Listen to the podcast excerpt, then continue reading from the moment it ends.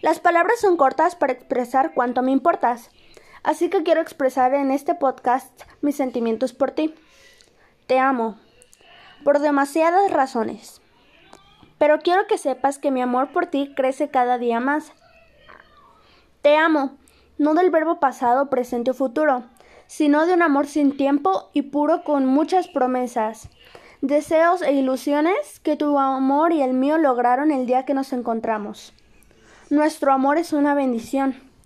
No sé si te merezco, pero lucho por merecerte, porque solo tu existencia es un regalo que cualquiera podría recibir. Pero yo solo tengo la alegría de tener tu amor.